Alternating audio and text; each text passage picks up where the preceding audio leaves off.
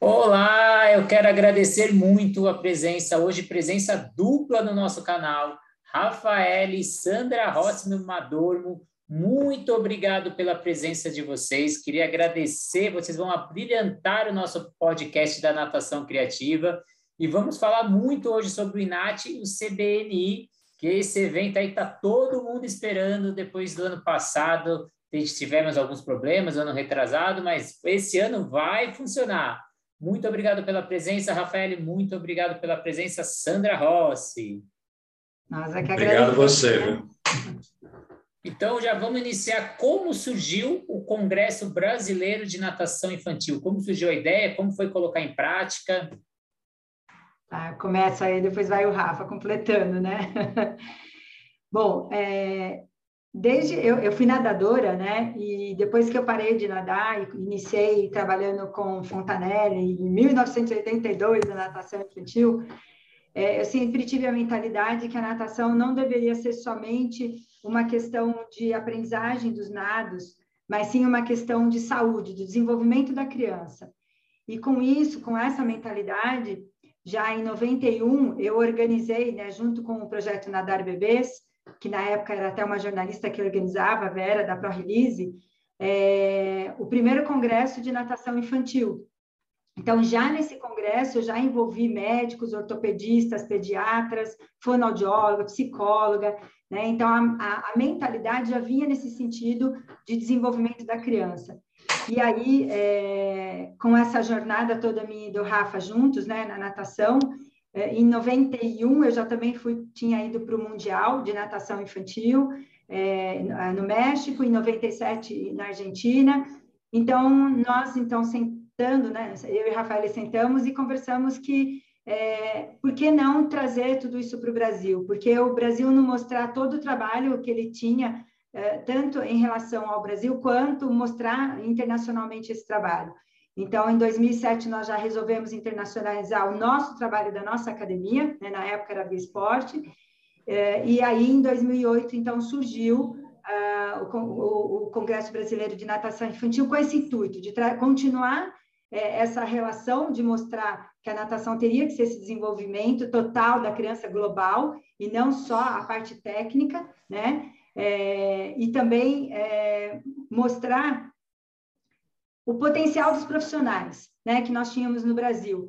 É, levar isso também para o exterior e não ficar só fechado aqui ou só valorizar o profissional internacional. Então, realmente, a nossa mentalidade era criar, passar isso para os profissionais da natação infantil, essa mentalidade, que teria que ser o desenvolvimento global, integral dessa criança, e principalmente também mostrar os profissionais que nós tínhamos aqui de potencial no Brasil. Rafa, quer completar aí?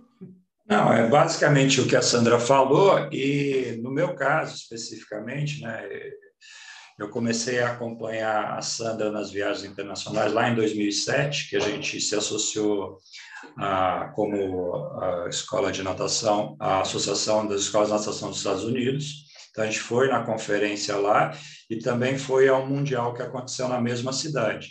E quando a gente é, entendeu como é que eles faziam, não, isso a gente pode fazer no Brasil, está no momento da gente fazer, e pegamos todo esse conhecimento da Sandra, tivemos bastante dificuldade, porque o mercado não aceitava, a gente foi conversar, eu particularmente fui conversar com pessoas, organizadores da área, e até, até hoje a gente ri, mas na época é interessante, porque eu falava, olha, quero organizar um congresso de natação infantil. Aí a pessoa, uma pessoa, outras falaram no mesmo sentido, mas uma pessoa falou especificamente: natação não tem a menor chance. Eu falei: não, não é natação, é natação infantil. Você é doido. E com a doidura, doideira de, que nós tivemos até hoje, já está na 12 edição. Então, é só para complementar o que a Sandra falou, mas é, é, é uma forma que a gente encontrou para contribuir com o mercado. E esse encontro de natação infantil, o famoso INAT, as pessoas ainda geram um pouquinho de dúvida. O INAT, ele veio antes ou depois do CBNI? É, ele veio depois, né? Teve a necessidade, é, dele, porque a gente percebeu que o Congresso era um, uma parte que nós tínhamos que trabalhar, mas que tinha muito mais por trás disso que nós tínhamos que desenvolver. Como o Rafael falou, nós queríamos contribuir para esse mercado né, da natação de uma forma mais ampla. Então, aí, para isso, entraria outras, outras situações que nós teríamos que fazer. Então, aí surgiu o INAT, que teria, seria a relação da segurança aquática, a relação dessa parte da conscientização é, também do, desse desenvolvimento infantil, né? Rafa, completa aí. Bom, então, é, no terceiro congresso a gente lançou o INAT, né? É, que foi 2011, porque, como a Sandra já disse, era uma forma de ampliar o trabalho, ao invés de fazer uma vez por ano, a gente tinha mais ações para fazer, principalmente segurança aquática. O INAT, o grande objetivo do INAT é contribuir com o mercado. Então, a gente precisava ter esse instituto que desse esse suporte, porque o congresso em si era um evento, né? Que é, naquele momento, inclusive, a gente tinha uma, a gente era associado à WABC, que é a World Aquatic Babies and Children Conference, que era uma organização que ainda existe e que os primeiros cinco congressos a gente fez, inclusive, é, é, com o, o, seria o sobrenome, né? era Congresso Brasileiro de Natação Infantil, é, WABC. E só que hoje eles têm uma outra linha, a gente tem, continua tendo uma boa relação, mas a gente resolveu seguir o nosso caminho. Então, o INAT, as pessoas brincam, a gente não tem nenhum problema de, de considerar que o Congresso seja chamado de INAT, não, não há nada de errado, mas na realidade o INAT é hoje quem comanda todas as ações que nós fazemos, e o Congresso é uma delas. Você falou muito desse relacionamento internacional que o INAT tem, vocês tiveram, fizeram muitas alianças. Eu queria saber como que é essa relação de vocês com o mercado internacional da natação infantil. É, eu falo ou a Sandra fala? Vai, Rafa, você. Então, bom, é, a gente começou...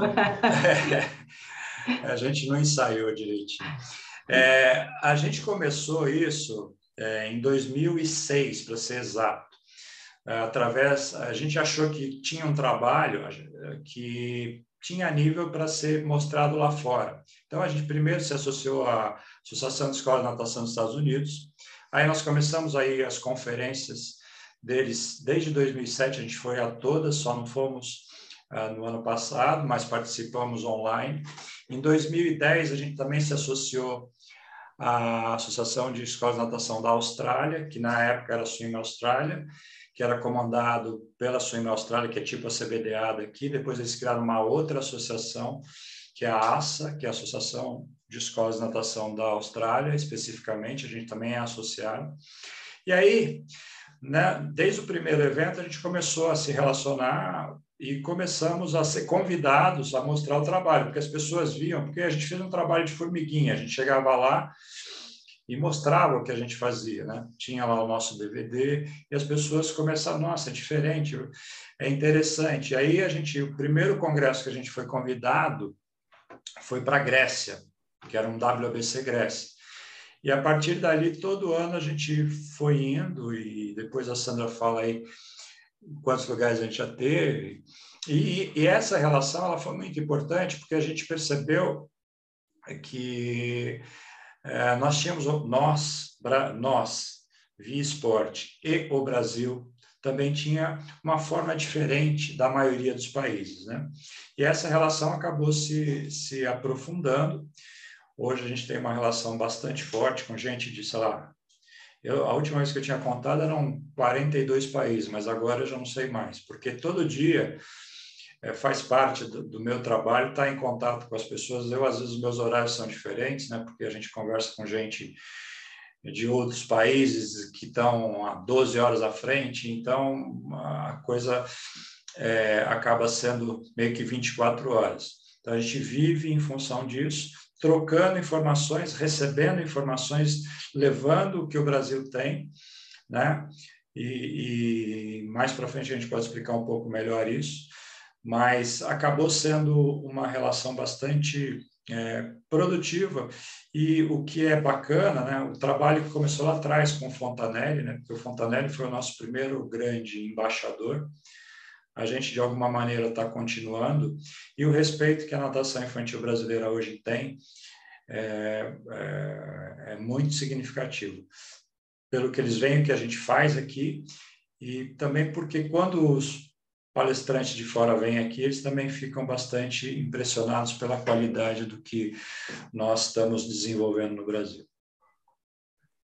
É, e dentro dessa parceria né, que o Rafa está colocando, a gente também tem a ideia, né, que é a Associação Ibero-Americana de Educação Aquática, do Dr. Juan Moreno, é, que também nos trouxe toda essa uh, contribuição científica para a natação infantil, além, claro, que a gente tem os brasileiros aqui, né? A gente tem o próprio Fabrício, o Piraju, a doutora Rosana também, são doutores que estão contribuindo com a ciência da natação, a Rosana Weiser, que nós vamos estar tra trazendo também aí para o Congresso.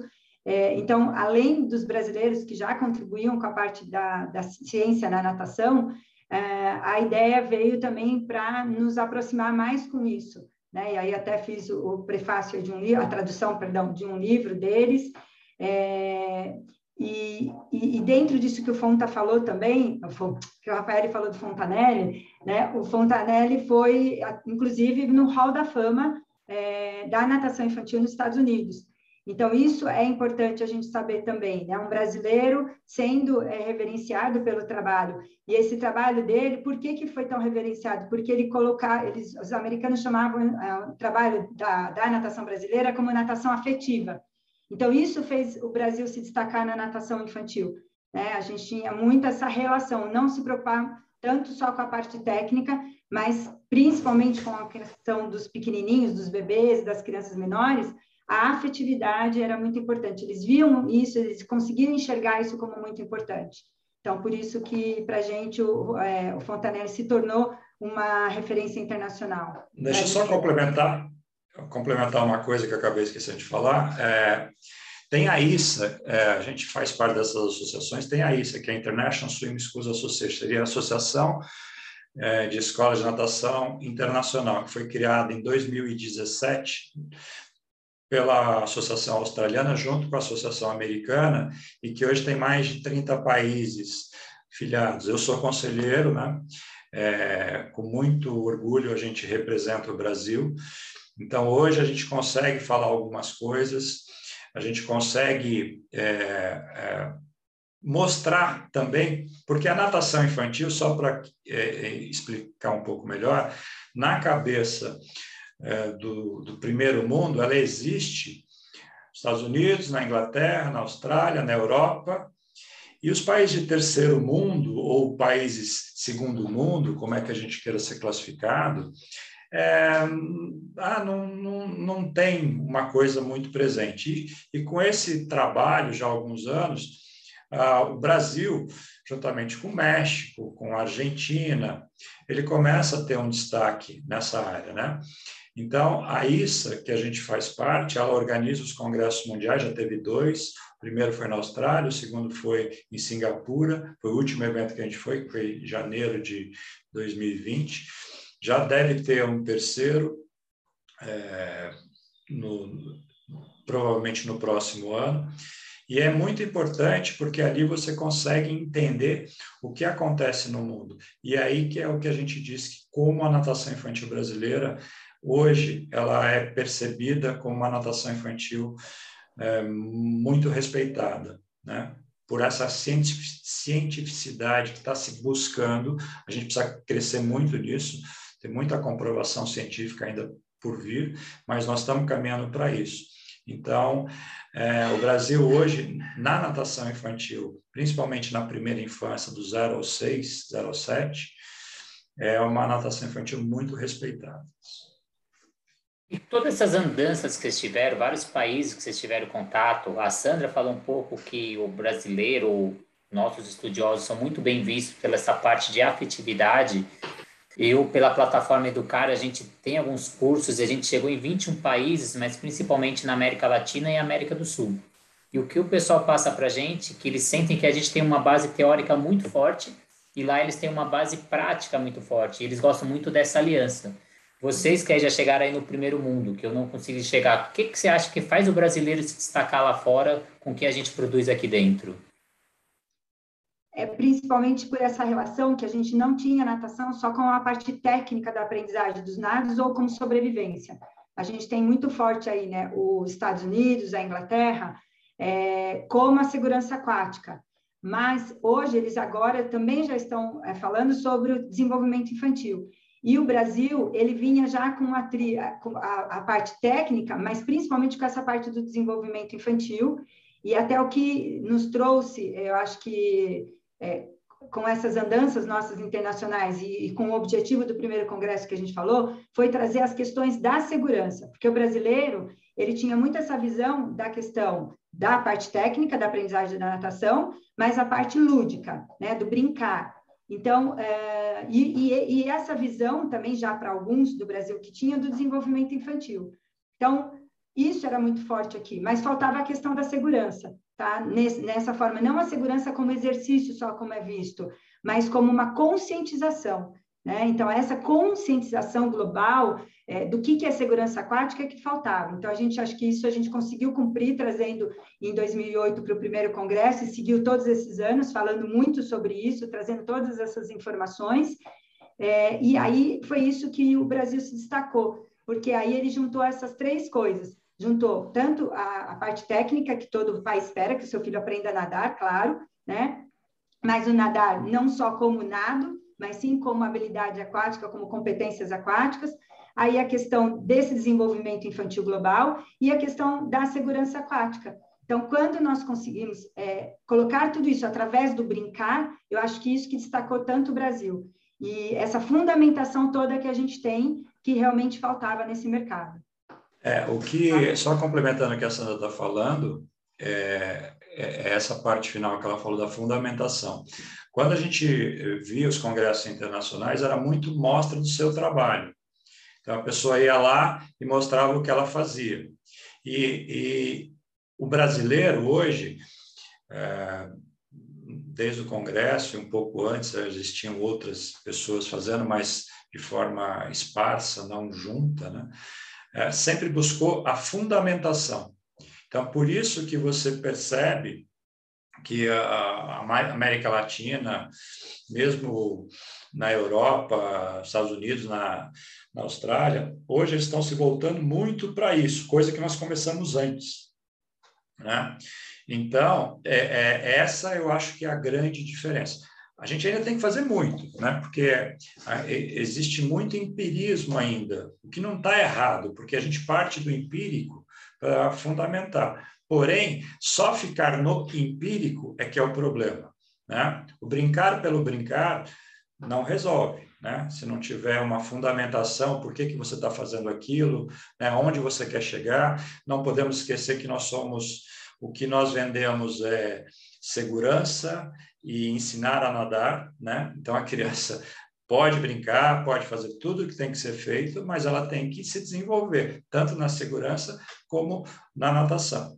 E isso, ah, hoje eu acredito que com as várias iniciativas que surgiram ah, nos últimos anos, né, com cursos, congressos, né, hoje são vários, é, tem ajudado o nosso mercado a ser um mercado muito mais profissional e muito mais fundamentado. Precisa melhorar? Precisa, como tudo. Mas uh, eu diria, conhecendo um pouco os mercados uh, de outros países, que o Brasil está na liderança desse projeto de uh, contextualizar e de colocar a ciência, de colocar o conhecimento para suportar aquilo que é feito na prática, né? Porque a gente sabe que dá resultado, mas por que que dá resultado? Né? Então, é isso que é a grande busca que a gente tem feito e que os outros países hoje começam a entender que é um caminho a ser seguido. Essa mensagem que vocês deixaram é muito importante para quem está ouvindo a gente. Então, a importância da natação ter essa tríade, a técnica, o brincar e a segurança aquática. Né? Então, quando a gente tem isso, fica muito mais rico e essa é a natação que a gente busca. Não? Então, não só o brincar por brincar, ou só a técnica pela técnica, que às vezes pode estar desmotivando, e também pensar na sobrevivência aquática, que é o que a criança precisa, esse primeiro contato com a água, o objetivo sempre é essa segurança aquática. Acho que essa é a mensagem. O profissional que consegue trabalhar com essa tríade aí consegue ter um grande sucesso.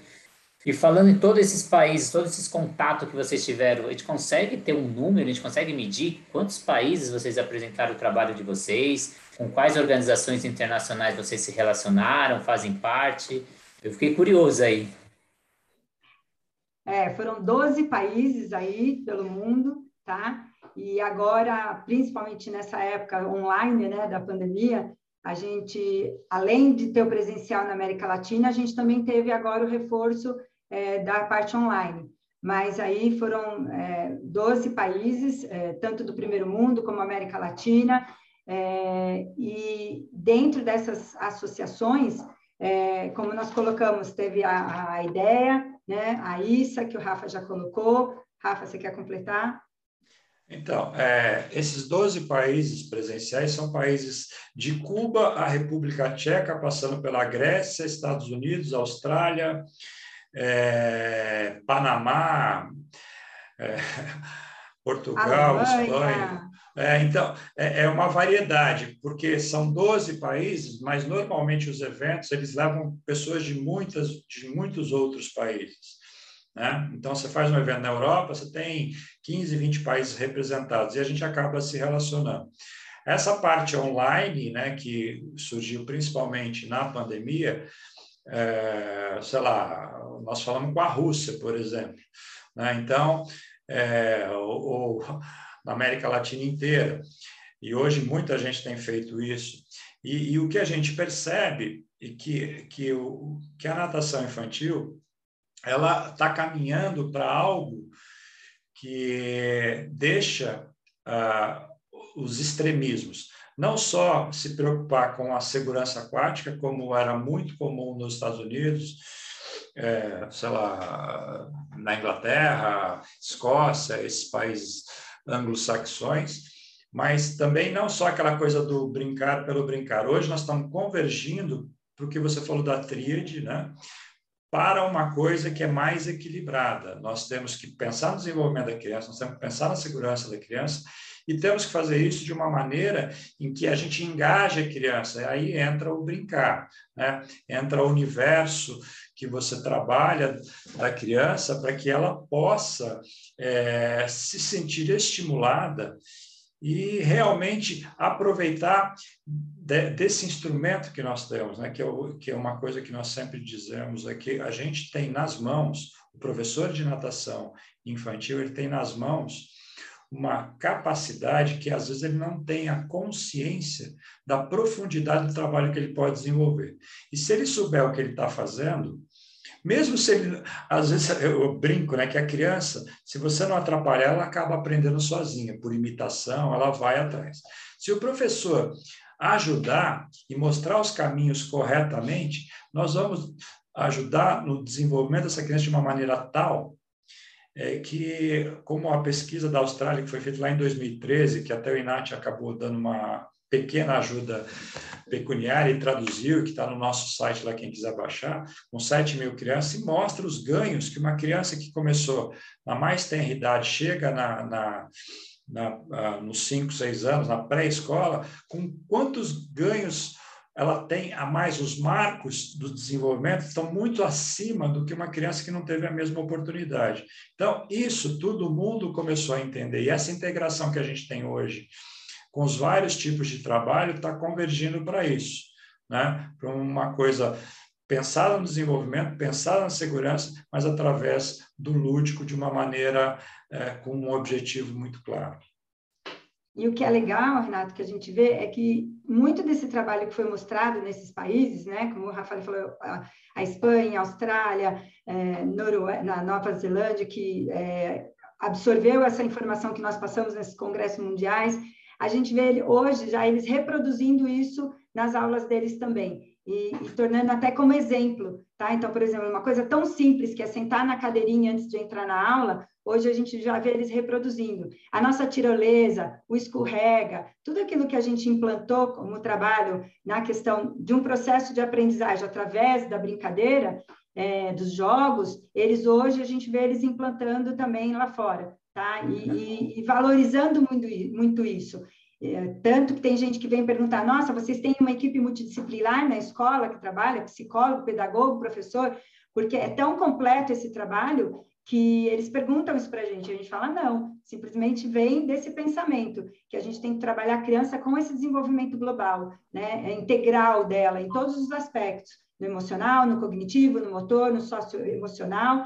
Então, é, mostrando isso, a gente fica muito feliz de ver esse trabalho hoje sendo reproduzido já no primeiro mundo também. É, e só um detalhe, né? Uh, por exemplo, na China, eles têm tirolesa, desculpa, eles têm tirolesa. Eles têm algumas. É, a China hoje, para quem não sabe, é o grande mercado em crescimento, como tudo, mas na natação para bebês eles começaram em 2011, 2012. Hoje já tem rede lá com 150, 160 escolas. É, e eles estão muito em cima do lúdico. É, daquilo que eles foram vendo, não só da gente, mas de vários outros trabalhos, e que acabaram levando isso para lá. Por isso que a gente diz que há uma convergência internacional para isso que a gente está, que o Brasil já começou há mais tempo, né? Então, que é o que deve nos dar muito orgulho.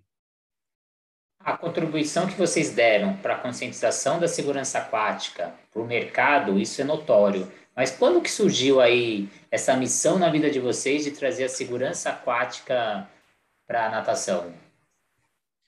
Então, como havia colocado, isso já na nossa cabeça era muito forte desde que nós tínhamos iniciamos a nossa academia, né, em 1995, que nós nos tornamos proprietário. Então, é, quando a gente teve essa relação de proprietário, na nossa cabeça a natação é, perpassava por essa situação também é, de, de segurança aquática. É, como eu falei, no desenvolvimento global. E, e, essa segurança, é, quando você fala em desenvolvimento, em brincadeiras, você tem que pensar que a brincadeira também tem que ser segura. Né? Então, não é só a questão de, dele nadar de roupa, não é só o exercício que a gente fala, mas é no contexto de conscientizar os pais, tá? Como tem que ser a postura dele é, antes para que não aconteça o acidente, mas depois, se acontecer o acidente, como que ele tem que agir, como que os profissionais da academia têm que agir? A academia, ou a escola, ou o clube, ou, enfim, a entidade que está sendo trabalhada, ela está preparada para lidar com essa questão do acidente, né? Então, quando a gente tinha já a nossa academia, a gente estava preocupado com isso. Se acontecesse algo, como que nós teríamos que agir? Tá? Então, essa preocupação, então, ela vem desde de 1995, mas, claro, ela foi aperfeiçoada depois que a gente começou, em 2007, com essas viagens internacionais, que aí a gente viu todas as ferramentas que elas nos proporcionavam, e aí a gente começou a atuar, então, com tudo isso nesse mercado do INAT, no, com o INAT, né, aprimorando essas ferramentas, e aí o Rafael fala melhor aí. É, então, é, só fazendo uma pequena correção, nossa academia começou em 1994. Desculpa. É. Não, não, mas ela sempre erra, não tem problema. É, é, aí, em 2007, quando a gente começou essa relação com as associações internacionais e tal, a gente viu o peso que isso tinha lá fora e que isso era uma falha que existia aqui no Brasil. Existiam alguns trabalhos, né, como o nosso, sei lá, a Denise São Luís Maranhão já fazia, o Amaral em Curitiba fazia, mas era uma coisa é, individual. Né? Isolada, né? Aí, é isolada. E aí a gente, é, quando começou o congresso, a gente falou, não, nós temos que fazer isso. E aí a gente começou em 2008 e virou, depois a gente foi se aprofundando e virou quase que uma missão de vida, porque a gente se associou, nós somos parceiros da, da associação, seria uma ONG que chama Stop Drowning Now, que é americana, que tem o Safer Tree, que é o modelo que a gente segue, né? É, então a gente não reinventou a roda, a gente foi buscar o que existia lá. Aí a gente trouxe também, em 2011, a maior aula de natação do mundo, que é um evento que acontece todo ano em junho, que esse ano vai acontecer o dia 23 ou 25, agora me foge aqui é, mas que pode, ser pode participar. Em 2012, a gente sentiu a necessidade, vamos fazer uma coisa que já existia lá fora, vamos criar o mês nacional de segurança aquática, né, que hoje, 10 anos, vai estar completando agora, se tornou um evento obrigatório para aquelas escolas de natação e profissionais que queiram ser é, contemporâneos, né? Hoje não se contempla mais ter um, um programa ou de natação que você não fale de segurança aquática. Então, isso é, foi a nossa missão e é, é, o que a gente tem feito. Lógico que a gente foi iniciador, tem muita gente fazendo isso. Tem a Sobrasa, que faz isso há muito tempo, de uma maneira mais ampla. Nós resolvemos nos concentrar nas escolas e nos profissionais de natação e nos empresários, tá? Porque também todos nós temos isso como uma obrigação para com a sociedade. Falar de segurança aquática é a obrigação social do, das pessoas que trabalham na natação. Então é isso. Queria agradecer muito a presença de vocês, né? Eu acho que o papo podia se alongar eternamente. A gente tem até alguns assuntos e até convido vocês para uma segunda parte, uma segunda conversa aí, para a gente falar um pouco mais específico do INAT, esse evento aí que está para acontecer. Se vocês toparem aí, a gente já faz uma próxima, uma segunda é, claro. parte da nossa conversa. Claro. claro. Então, obrigado pela presença e já vamos para a próxima conversa, para a parte 2 aí. Legal, obrigada, Renato. Obrigado.